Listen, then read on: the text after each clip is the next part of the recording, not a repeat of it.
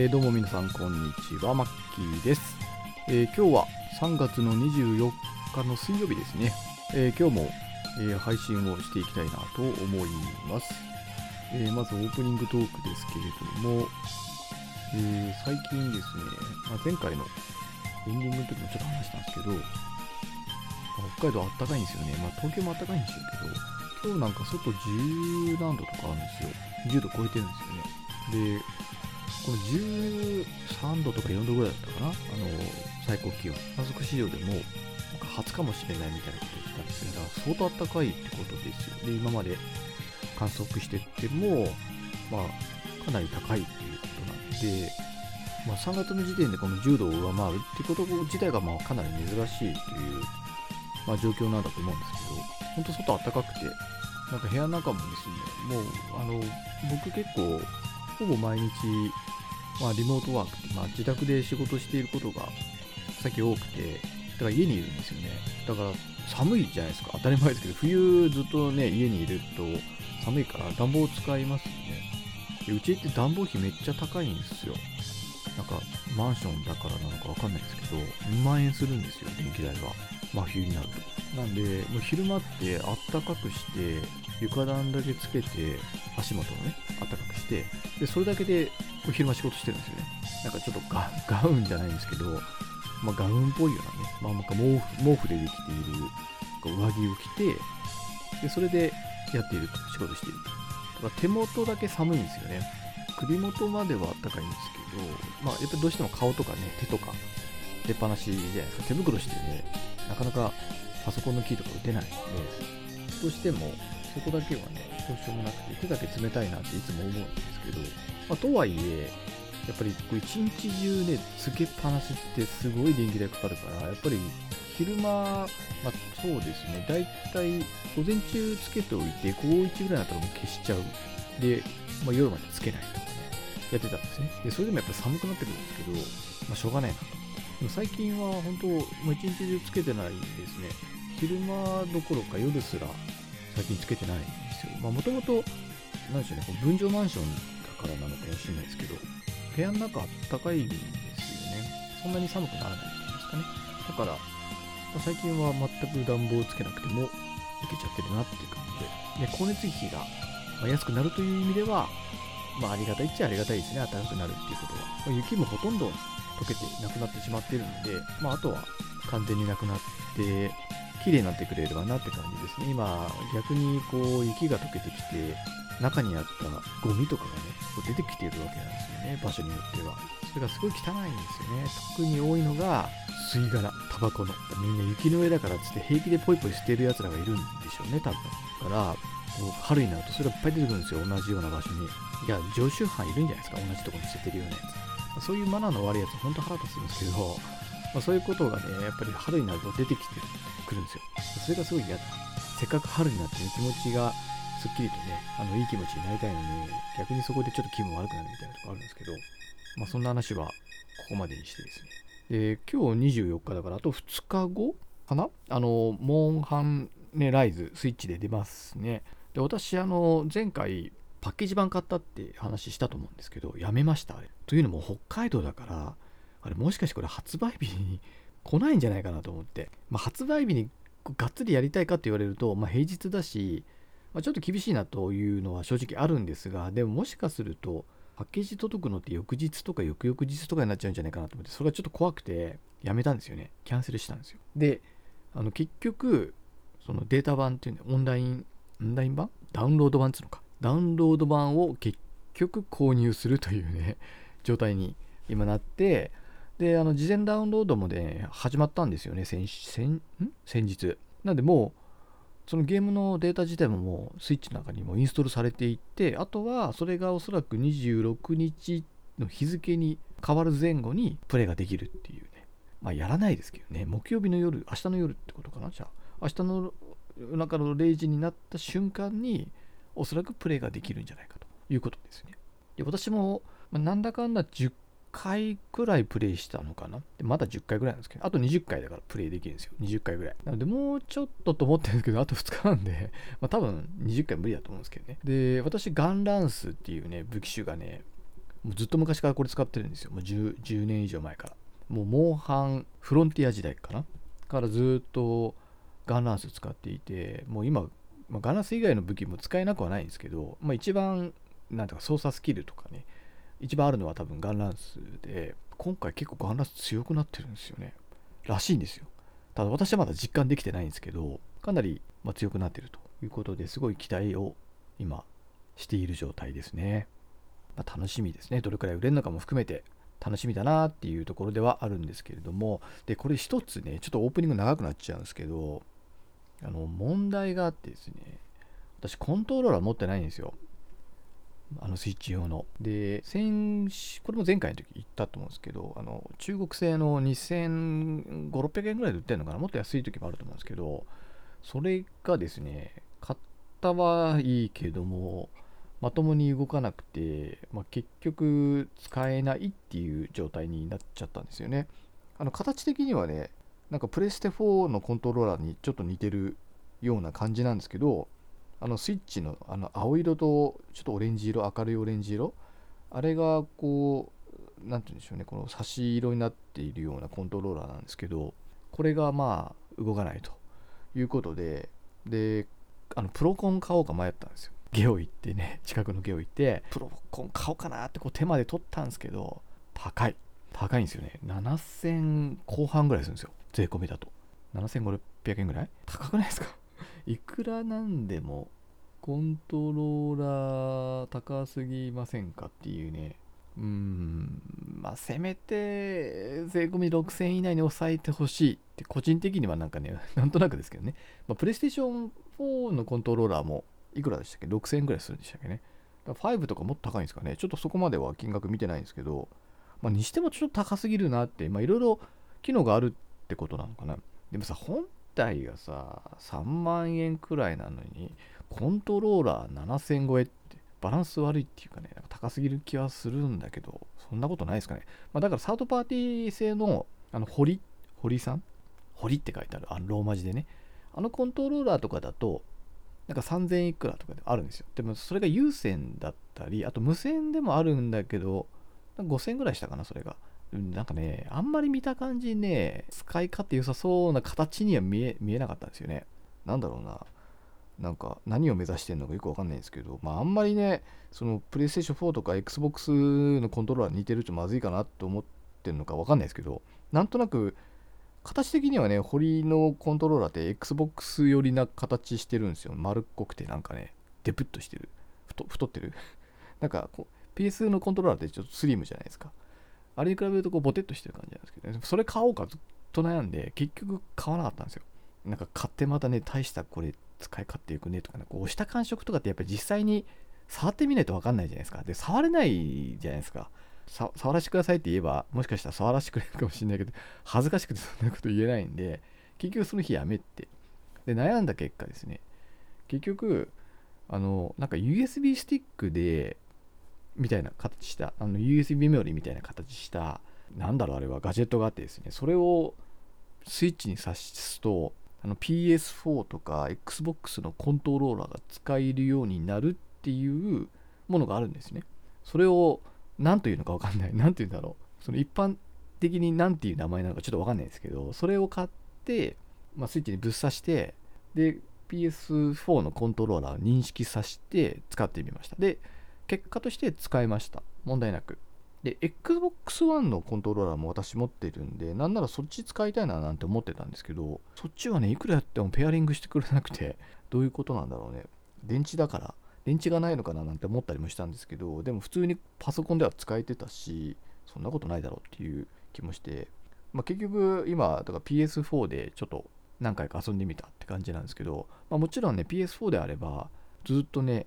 ワールドで使ってたっていうのもあって、やっぱり操作しやすいですよね。当たり前ですけど。逆にあのコントローラーのスイッチのあの、もともとついているコントローラーだと、なんでしょうね。なんか握った感触とかも、なんか全然ピンとこないんですよね。まあ、要は操作しづらい、個人的にはね。ちっちゃいもいいっていう人もいるかもしれないですけど、私はどうしても慣れなく、まあ慣れるのかな ずっとやってれば。慣れるのかわかんないですけど、ちょっと僕はこれ嫌だなと。いうことで、結局そんな感じで、まあ、おそらくプレステのコントローラーでやっていくことになるだろうなって。まあ、一つ懸念があるとすれば、ペアリングはちょっとめんどくさいんですよね。もともと PS4 で使ってるコントローラーだから、そっちピッと押した瞬間に PS4 が起動しちゃったりとかすることもあるんですよ。だからそこの接続の手順がちょいめんどくさいなっていうのと、あとボタンのあの名称ですよね。これね、なんでかわかんないですけど、統一すればいいのにね、ボタンの規格もね。あのプレイステーションっていうか、丸三角、四角、×とかじゃないですか。で、Xbox とかスイッチは YBXA っていうのは変わんないんですよ。でも、なぜか Xbox とスイッチは、えっ、ー、とですね、ボタンの配置が全然違うんですよ。その ABXA の。AB、ABXA じゃおかしいな。ABXY か。それぞれボタンの位置が違うんですよ。だから、それが混乱するかもしれないですね。ゲーム上では当然 A って言ってても、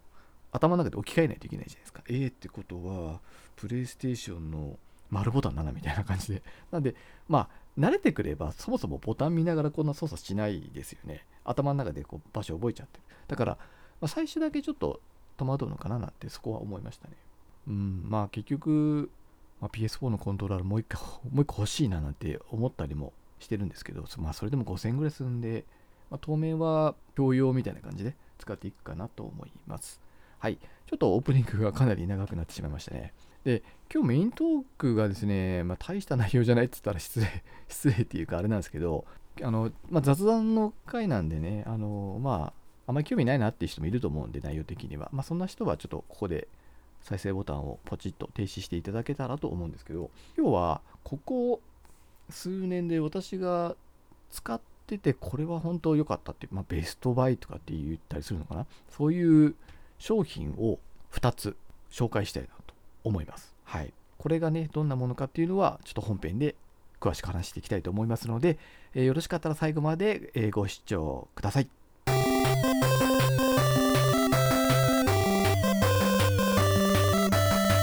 はい。では、早速ですね、この2つの、まあ、アイテムというかね、まあ、ガジェットというか、まあ、アイテムなのかな。これ紹介したいなと思っております。で、あの2つあるって言ったんですけど、1つ目がですね、えー、炭酸水メーカーと言われるものですね、一般的に。これがどんなものかというのを、まあ、紹介していきたいなと思います。で、2つ目がレコーダーの話です。ねはい。あの、録画するためのレコーダーですね。テレビの画像を、ね、録画するためのレコーダー。この2つの話をしていきたいなと思っておりますということで、えー、まず1つ目のですね、炭酸水メーカーの話したいんですけど、炭酸水メーカーですね。これはどうなんですかね、あまりメジャーではないのかなっていう商品だと思うんですけど、まあ、見たことある方もいらっしゃるんじゃないかと思うんですけど、まあ、簡単に言うと、まあ、家で炭酸水が作れるって、まあ、当たり前ですね。炭酸水メーカーですかね。っていう、まあ、アイテムで、で、大体ですね、値段はま1万円から2万円で、もっと安いのももしかするとメーカーによってはあるかもしれないんですけど、まあ、値段を考えると、まあ、決して安くはない商品ですよね。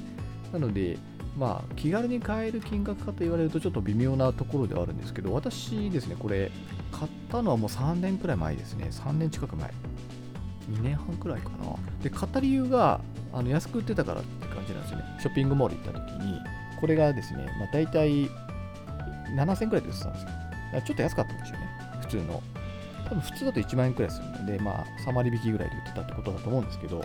あ、たまたま見て、で前々からちょっと興味があったんですね。で、まあ、ちょっとノリで買ってしまったって感じですね。だから、その場で買ってみるみたいな感じで。で、うちのあの妻と相談して、まあ、じゃあ買ってみようか、つって、まあ、試しに買った。家帰って。で、買った理由が、あの、僕がですね、炭酸水が好きだったんですよ。炭酸水。皆さん、炭酸水って飲まれますそもそも。これ飲まない人だと、あまり魅力感じない話かもしれないんですよ。大変申し訳ないんですけど。で、炭酸水って僕すごく飲む人間だったんですね、その時、すでに。で、なんでかというとですね、もともと、あの、僕酒を一切飲まないですね。お酒飲まない。で、飲み物、何飲むかって言ったら大体まあ緑茶とかね、なんですけど、あの飲み会とか行ってもウーロン茶とかしか飲まないっていうね、まあ、たまにそういう人いますよね。まあ、そのタイプですよ、私。で、ただ、炭酸が好きで、炭酸が好きで、ね、変な、なんだろう、炭酸水の飲み、飲みの、喉越しが好き。ななんだそれ。あの、要はコーラとか好きなんですよね。コーラとか、レモンスカッシュとかジンジャーエールとか大好きだったんです大好きっていうかまあ家でなんかくつろいでお菓子食べながら飲むって言ったら炭酸水こういう炭酸系の飲み物って感じですかね。まあやっぱコーラが多いですね。コーラ。でコーラってものすごいカロリー高いんですよ。多分1本で100、まあ、500ml で多分100、200超えるのかな。2、300キロカロリーぐらいあるのかなあれ。でそれは私嫌だったんですね。そんな飲み物でがっつりカロリー取りたくねえなと思って。でいっつもあのカロリーゼロとか特保とかあるじゃないですか。特保だともう1本10キロカロリーとかなんですね。で、まあ、0キロカロリーのやつとかもちろんその名の通りカロリー、まあ、ゼロ。本当なのかなあれって感じなんですよ。でただそれを飲みまくってたんですよ。一時期。で太ったんですね。体重増えたんですよ。あれ0キロカロリーなのに体重増えんのって思ったんですけどなんかしっかり調べてないんでこれ僕の感触なんですけど多分あのカロリーはゼロでも糖質が高いんじゃないかな。糖分ね。だって甘いもんね。だからそれが結局は脂肪になっちゃうんじゃないかなって個人的には思ってそれでやめたんですよ。コーラ飲むの。もともと体に良さそうなもんでもねえしなと思って。でそれで飲み始めたのがその炭酸水だったんですねで甘みがない炭酸水ですね。糖分が入ってないやつですサイダーとかとは違いますよ。本当に味がないんですよ。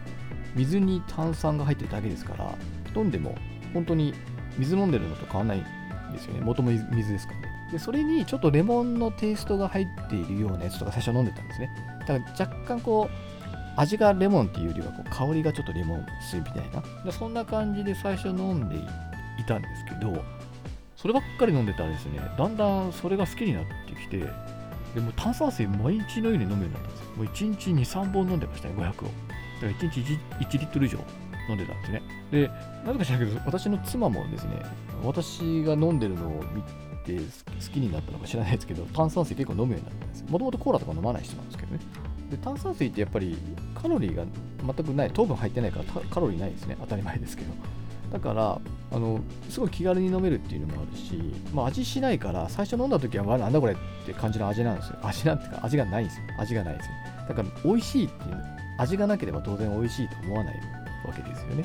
だから最初飲んでる時はうんだったんですけどだんだん飲んでるうちに美味しく感じるようになってきてなんでしょうね。不思議ですよね。しかもねコーラと違って変なもの入ってないからね。体に悪いもの入ってないから結構気軽に飲めるということですごく飲むようになったでそんな中で炭酸メーカーに出会ったんですよ。で計算するとやっぱり1日、ね、2本買ってると200円ぐらい使ってることになったりとかね、まあ、いろいろそう計算するとその炭酸水メーカーの方が安いなってことが、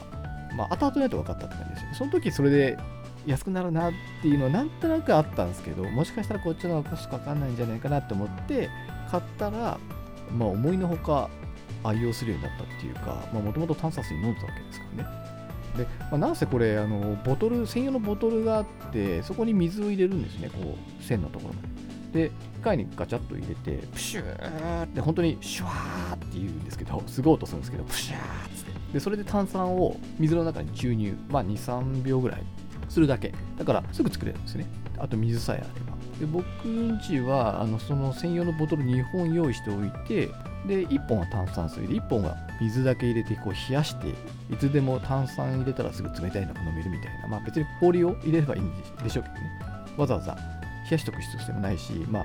そのボトル追加で買ったから1500円ぐらいプラスでかかっちゃったりするから、まあ別に2本必ずいるわけじゃないんですよ。ないんですけど、まあそんな感じでこうぐるぐる回してるんですよ。で、じゃあそのガスがどうすんのって思いますよね。その機械に、機械っていうかね、別にプラスチックの塊で全然機械的なものでもなんでもないんですけど、その要は中にですね、炭酸ガスが入ってるんですよ。細長い感じの。で、そこに、まあ、炭酸ガスが入ってるので、それを、ま、注入して使っているだけなんですけど、これがですね、うちだと2人で、だいたい1日2人合わせて1 1リットル以上飲んでると思うんですよね。2本ぐらい飲んでんじゃないか、1日。で、それで、その1本の炭酸ガスで大体1ヶ月半くらい持つんですよね。1ヶ月半くらい。で、その炭酸ガスが2000円くらいするんですよ。で、交換しに行く感じなんですよね。電気屋さんでもいいのかな？電気屋さん以外のところでも交換してくれるんですけど、そのガスを持って新しいものと交換すると2000円で買える。で、単品で買うと倍ぐらいするんですよ。4000円ぐらいするのかな。で、うちはその切らしたくないから、追加で追加でっつって今ね、そのガスが3本あるんですよ。で、2本空になったら、その2本を交換しに行くっていう感じだから1.5、1.5、1.5だから4ヶ月半くらい持つんですよね。だから3ヶ月に1回ぐらい買いに行ってるペースなのかなそれだと。まあ、3ヶ月に1回4000円かかる。でも、ちょっと今ね、あの単純なそのお金の計算はちょっと今、ここの言葉で言っても分かりにくいんでしないですけど、まあ、結果的にはかなりコスト下がるんですよね。毎日買い続けるよ。あともう一つメリットがあって、あのペットボトルのゴミがなくなるっていうのがいいんですよね。あれ買ってた時ね、一番それが嫌でした。だって1日2本買ってたら、結構すぐいっぱいになりますよ、こう、ゴミ箱の中。で捨てに行くのめんどくさいですよね、あれ潰したりとかして。で、それがね、なくなるってだけでもかなり私的にはメリット。で、コスト的にも安くなるし、でいつでも、まま新鮮な炭酸水が飲める。でしかもね、これ、あれなんですよね、飲み物だけじゃなくて、料理とかね、あと洗顔とかね、あと、こう頭洗う時とかね、そういう時でも使えるらしいんですよ、炭酸水って。あの落ちるらしいんですね、汚れが。より痛いですけどね、私やったら洗顔ちょっとチクチクして痛かったですけど、なんかね、そういうあの美容にも使えたりとかするっていうのも、これちょっとあのググってみれば分かると思います。そういうのも結構あるらしい。うちではさすがにそこまではやってなくて、お米炊く時とかに水じゃなくて炭酸水にしたりとかしてるぐらいですかね。だから結構あの用途もあって、うん、これ非常にもし炭酸水をこう頻繁に飲まれている人はおすすめです。で、メリットがあるとすれば、あ今メリットの話ばっかりしましたけど、デメリットがあるとすれば、まず2つあるんですけど、1つは当たり前ですけど、この買わないといけないっていうね、この炭酸水メーカーそのもの。さっき言ったように、1万円か2万円ぐらい初期投資しないといけないので、まあ、そこの部分がまずデメリットですね。あともう1つは、さっきの炭酸ガス、ガスシリンダーの交換ですよ。これがね、めんどくさいです。正直。なんか自動でこう送ってくんねえかな、家にって感じで。そういった定期便なんかもあるらしいですけどね。そういうのを利用するのも、まあ、一つの手だとは思うんですけど、これないとなると、これ使わないとなると、その結構重たいんですよ、ガスが。それをね、僕持って、近くの電気屋さんに行かないといけないっていうのが、ちょっとめんどくさいなと。車があればね、いいんですけど、車がない人だと、結構リックサックに私も最初の頃車持ってなかったから、こうリックにですね、そのガスをポンと入れて、長いんですよね。持ち運びにくいんですよ。それをこう、持ってくるの結構やっぱ重たかったので、で、ガス充電されてるやつ、充填されてるやつだとさらに重くなるから、それがね、デメリットですね、唯一の。それ以外はね、デメリットほとんどないです。私的には非常にもう使用頻度もものすごく高くて、毎日飲んでいるので、これ、あの、ぜひね、ちょっとお勧めしたいなと思ってます。で、今言ったことって、ちょっとあのお金の話とかもあるので、あのまたノートにですね、これ記事書いてるんですよ、私。なので、まあ、詳しく知りたい方は、そのノートの記事なんかもリンク貼っておきますので、まあ、そちらを、まあ、読んでいただけたら、もう少し分かりやすいかなと思います。はい、これが1点目。炭酸水メーカーですね。で、2つ目ですが、これがレコーダーなんですけど、私が言ってるレコーダーというのはですね、全録のこと言ってます。全録レコーダー。全録レコーダーっていうのが正式名称なのかよくわかんないですけど、まあ、要は民放5チャンネルと、あと NHK7 チャンネルあるじゃないですか。で、そのうちの6チャンネルを全部録画できるっていうレコーダーですね。でこれ結構前からものはあったと思うんですけど、多分最初に始めたのはあの東芝のレグザってやつだと思うんですよね。レグザ、セルレグザってやつかな。今はそんな名前になってないのかな。で、今、いまだにその全録っている主なメーカーって今東芝とそのレレクザね東芝とあとパナソニックの D がこの2つ大手のメーカーで作ってるのは多分その2社だと思うんですよね。で私最初そのセルレクザ持ってたんですよ。55インチのしかもこう全てのチャンネルがこう1画面でこう表示されるようなものすごいやつ持ってたんですよ。いくらしたっけな当時多分40万、うん、30万円とかしたんですよ。で、それ買ったんですけど、壊れたんですよね。何年か経ったら。まあ、あれパソコンみたいなもんなんですよ。もうテレビというよりか。テレビとレコーダーっていうよりは、もうパソコンみたいな作りらしくて、やっぱり壊れやすいんですよね。で、壊れちゃって、で、それでどうしようかなって悩んで、次に買ったのが、パナソニックのあの全録レコーダーだったんですけど、パナソニックの場合はね、えっ、ー、とね、チャンネル録画っていう言い方、タイム、あ、チャンネル録画っていうんですよ。で、タイムシフトマシンっていう言い方するのが東芝らしいんですね。これただ同じです。要は複数のチャンネルを同時に録画するっていうのは全く変わらないですね。まあ、商品名というか、まあ、機能名の違いみたいな。で、私買ったのが、多分8年くらい前にそれ買ったんですけどねそれが確かね全部で3テラバイトぐらいのレコーダーだったと3テラバイトね。でこれで多分当時78万ぐらいで買ったと思うんですよね。だからセルレグザに比べれば全然安かったんですけど。でこれをですねしばらく使ってました。でついに壊れたんですよ先日。1ヶ月か2ヶ月くらい前なんですけど録画ができなくなったりとか見れなくなったりとかして。でそれでまあ仕方なしというかもう8年使ってたらねなぜハードディスクですからね、まあ、よく持ったなって個人的には思うんですけど。で結局その新しいま後継機後継機っつってももうかなり世代が進んでいると思うんですけど、まあ、それに買い替えましたということで、まあ、改めてですねこの全録のことをですねちょっとご紹介したいというかですね興味のある方がもしかしたらいらっしゃるのかもしれないなと思って、え、ちょっと話していきたいなと思うんですけど、まあ、うちはずっとそれこそもう10年ぐらいこのチャンネル録画っていうのを使ってるんですね。で私自身は正直あまりテレビっ子じゃないっていうか あんまりテレビ見ないんですよ、まあ、民放まあ NHK 見ないけどあんまりテレビ見なくて私は YouTube とかばっかり見てる人間なんですけど妻がねあのドラマとか好きなんですよね。テレビドラマ2時間ドラマまあ連ドラとか。なのであの私よりもむしろ妻が使っているっていう感じなんですね。あとあの録画したものをあのお部屋ジャンプっていう機能でお風呂で見れるテレビあるんですよ。10インチぐらい。それにこう転送してみたりとかもしているらしいんですよね。やっぱ壊れて困ってたんですね。でしょうがないから新しいの買おうよって言ってこの間買ったんですけどこれですねあの意外に知られてないんだなと思ったんですよね。会社の人に話したえそんなのあんですか？みたいなこと言われたりするんですよ未だに。あんま浸透してないのかなって思うんですけどこれめちゃくちゃ便利なんですよね。あのまあ要は予約する必要はないんですよ。このドラマ面白そうだな。じゃあ予約しようとか。そういうことをしなくていい事前に明日の番組とかねこう1週間先ぐらいまで見れますよね。今のテレビ番組表って。であそこでこう調べてとか検索してこの人の出てる番組全部検索して予約しようとかそういうことやってるんだと思うんですよね今の人たちって。この全力持てない人は。でそういうことが一切必要なくて基本的に、まあ、全部録画されてるんですね。ただ画質とか時間帯の指定ができるんですよ。でうちは何をしてるかというと一応その民放プラス NHK の6チャンネルを録画してます。で録画時間は夕方の17時から翌朝の4時まで夜中の4時までなんですね。だから昼間は逆に言うと動いていない時間帯が結構あるってことですよね。で土日だけ昼間も撮ってます。土日は。だから土日はもう一日中ずっと録画されてる。夜中の、えー、4時から5時ぐらいまでの間ぐらい1時間ぐらいかな。でその代わりあと画質ですねさっき言った。画質はかなり粗めにしてます。15倍にしてましたね。で今はハードディスクの容量があの今の新しい機械は外付けのハードディスクつけられるんですよ。で4テラのくっつけたんで画質はかなり上げているんですけどでそれでもですねだいたい前だと1ヶ月ぐらいまで遡って見れたんですよだから今だったら2月の月末にあの放映されてたテレビ番組とかを今でも見れ見れちゃうんですよね遡ってもいいし検索してもいいしまあ、あの番組表を見るのと全く同じ感覚で見れるんですね。こう番組表みたいになってて、これ一覧になってるんですよ。で、番組表を見る感覚で、ピーって見てって、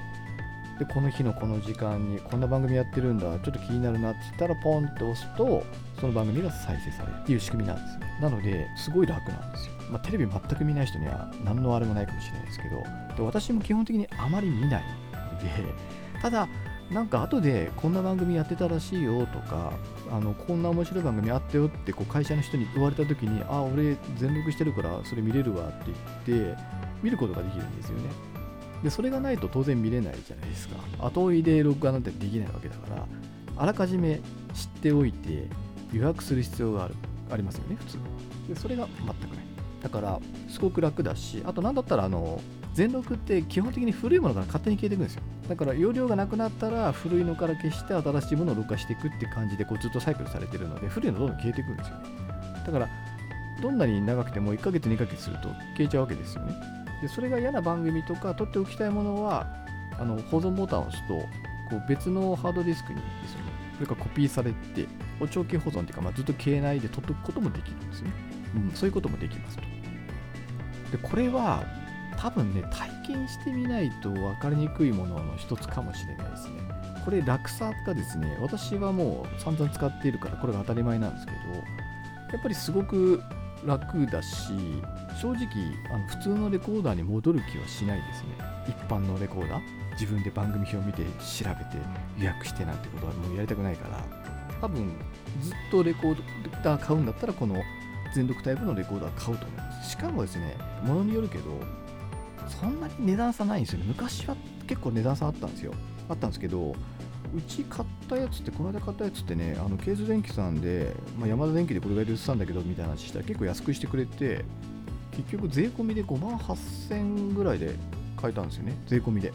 だから税抜きだったら5万ちょっとで買えたってことですよね。だからちょっとしたレコーダーって多分リーガとかもめちゃくちゃあのこう安いやつじゃない限りは多分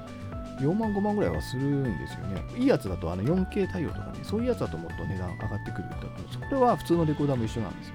まあ、全録も 4K 対応のやつとかだと極端に値段上がるんですよ私が買ったやつは5万8000円ぐらいで買えたんですけど、これ DMR2X200 ってやつなんですけど、これ1個の上になると、急に値段倍なんですよ。13、4万ぐらいするんですよ。で、さすがに、その値段だったらみんなに勧めないですね。13万、4万出せない。今私が言ってる5万8000円で買え、この便利さが買えるんだったら、これはね、あのちょっとしたカルチャーショックだったんですね、私的には。しかも最近のやつってあのスマートフォンとかでも見られちゃったりするんですよね、専用のアプリ使って。で、外からも見れたりするんですよ。家の中じゃなくてね。でインストールとかも、まあ、インストールというかそのアプリ使ってその番組表、番組表じゃないか、番組か、録画された番組をこうあらかじめインストールとかしておいて、外に持ち出すこととかももちろんできるし、さっき言ったようにあのヘアジャンプって言って別のテレビとかね、からも見たりとかもできるんですよね。だから非常になんでしょうね、これ便利だから、よくテレビ見る方だったら、本当に買った方がいいよって、個人的にはね、前からずっと昔から思ってたんですね。なので、ちょっとその話をさせていただきました。まあ、これは、あの、本当にテレビが好きな人はね、本当にあの生活リズムが変わりかねないくらい便利だと私は思ってます。ただ私みたいにね、あまり、うん、そのテレビとかね、まあ、テレビ見れる人減ったと思うんですよ、昔に比べたら。私みたいな人増えたと思うんですよね。まあ、YouTube ってやっぱり自分の好きなジャンルとか好きなものとかを見れるじゃないですか。テレビってやっぱ限られたチャンネル数と、まあ、似たり寄ったりの番組をしか見れないですからね、今って。でそれよりもやっぱりね、こういろんな動画が見られる YouTube の方が便利だし、私はそっち派なんですけど、まあでもね、テレビもね、面白い番組も当然中にはあると思うんですよね。だからそういったものとかね、見るには非常に、あの、本当にこれおすすめですね。6万円切るんだったらおすすめします。これが8万、9万くらいになってくると微妙。10万超えてくるとおすすめできないなって個人的には思ってるんですけどね。なんで、まあ、値段と、まあ、この機能、まあ、仕事的に言うと費用対効果ってやつですよね。あの6万円だったら費用対効果高いと思うんですよね、これ。なので、ちょっとね、気になる方はね、さっきのあの炭酸水メーカーと同じように、これも私、あのノートの記事にま、文字としてアップしているので、まあ、気になる方はそっちも合わせて読んで、まあ、いただければ、ま、理解深まるかなと思いますね。ということで今日はちょっと長くなっちゃったんですけど、炭酸水メーカーと全録レコーダーの話をさせていただきました。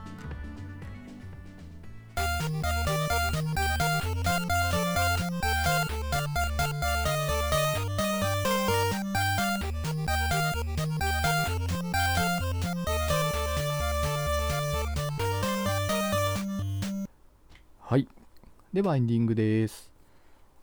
ええー、まあ、またちょっとね、オープニングと同じ話になっちゃうんですけど、モンハンライズあるじゃないですか。で、なんかね、そのせいなのか、今またスイッチの本体がちょっと供給不足気味に品薄の状態になってるという噂を聞きました。なので私買ったのがね、いつだっけな、忘れちゃった。年明けぐらい？あ、違う、年末か。年末に買ったんで、まあ、先に買っといてよかったのかなってなんとなく今思ったりはしてますね。うん、まあ、正直ね、あの、体験版やってもそんなにピンときてなかったんですよね。まあ面白いと思うし、売れるだろうなと思ってたんだけど、まあ、なんせモンハンってすごく時間食うじゃないですか。まあ、ワールドも私相当、うん、何百時間とかやってる人間なんで、またその時間をね、モンハンに割くとなると、ちょっと今の私の生活リズムでは時間を捻出できないなと思ってるんですよね。こんな風に収録したりとか、ノートに記事書いたりとか、と YouTube の動画アップしたりとかしてるだけでもう1日何時間も費やしてるんででそれプラスモンハンってなっちゃうとちょっと厳しいなというところが、まあ、あってちょっと乗り気ではなかったっていうかねちょっとまあ一歩引いてたんですけどでもねやっぱりこう新しいモンハンが出るっていうだけでこうお祭り状態になる なりません。なんとなく私はそういう感じがあって。なんかねこうものすごくメジャーなソフトが出るとそんな雰囲気ってやっぱ出るしやっぱその時に買うのが一番楽しいじゃないですかゲームって、まあ後から安くなった時に買う方がコスパはいいですけどでもやっぱり新製品をこう新しいって言われてる、ね、こう発売直後に買うのってこれもまた一つのメリットだと思うんですよね、うん、気持ち的にも。なんか私はやっぱりそっちの方がテンション高い状態でゲームに臨める気がなんとなくするので、まあ、半額でね何ヶ月後かにやるっていうのもいいんですけど、まあ、結局、まあ、今回ももうねダウンロード版買っちゃってるんでもうすでに購入済みなんですけどね、やっぱりちょっとそのね、こう、熱というか、モンハン熱というかね、まあそういうのにちょっと煽られて今ね、自分の中のモンハン熱も少し高まってたりとかするとこなんですよね。なので、まあ少ない時間ではあるけれども、まあそれなりに楽しめたらなと思って今、あと長くやろうかなと思ってます。私もモンハンワールドもま2年、3年ずっとやってましたからね。まあ1日1食え2食えとか、そんな感じですけどね。まあ、あと、やっぱり人とね、プレイできるじゃないですか、モンハンって。ちょっと疎遠になってる遠方にいる友達とかとつながることができるので、モンハン通じてね。まあ、そういうコミュニケーションのツールとしてもすごく優秀なものだと思うんですね、このゲームとはいえ。まあ、そのあたりのですね、まあ、ところもあって、まあ、モンハンライズは非常に楽しみな、うん、今年一番楽しみかもしれない。まあ、バイオハザードも楽しみですけどね。まあ、ただやっぱりこうソフトのパワーって考えるとモンハンの方がやっぱりバイオハザードよりもすごくパワーがあると思うんですよね多分相当売れると思うんですよ。絶対に200万単位で売れるって言えば200万本ぐらい売れるんじゃないかと思うんですよね。なんだかんだで、まあ、ダウンロード版があるからあれですけどだからまあ本当それは楽しみだなというところとあとコントローラー問題をね うんどうしようかなっていうのがねちょっとありますけど、まあ、PS4 のコントローラーおそらく使っていこうかなとは思ってますけどね。はい。ということで、まあ、これ聞いてらっしゃる方でもモンハンライズ買おうかなと思ってる方も、まあ、中にはいらっしゃるんじゃないかと思うんでまあまあ楽しめたらいいですねお互いはいということでえー、ちょっと今回は若干長めになりましたね。ちょっとオープニングがなかったですね、おそらく。オープニングでコントローラーの話とかしちゃったんで、ちょっと長くなっちゃったんですけど、今回は、えー、まあ、ちょっと雑談的な私の、まあ、買ってよかったものをですね、紹介させていただいたりしたんですが、うん、いかがでしたかねっていうとこですね。うん、まあ、最近毎週配信してるので、どうしてもね、こう話すネタをね、こう、いろいろ考えてはいるんですけれども、まあ、その時の一番高いテンションで臨める話題をチョイスして話してる感じなんですよね。まあ、今日はね、なんとなくこの炭酸水メーカーズの全力の話をしたいなと思ったんで取り上げてみたと。まあそんな感じです。はい。まあ、ということでこの番組はあの毎週月曜日の0時に配信してますので、えー、まあ、よろしかったら、毎週聞いていただけたらと思います。はい。では、最後までお付き合いいただきましてありがとうございました。お送りしたのはマッキーでした。さようなら。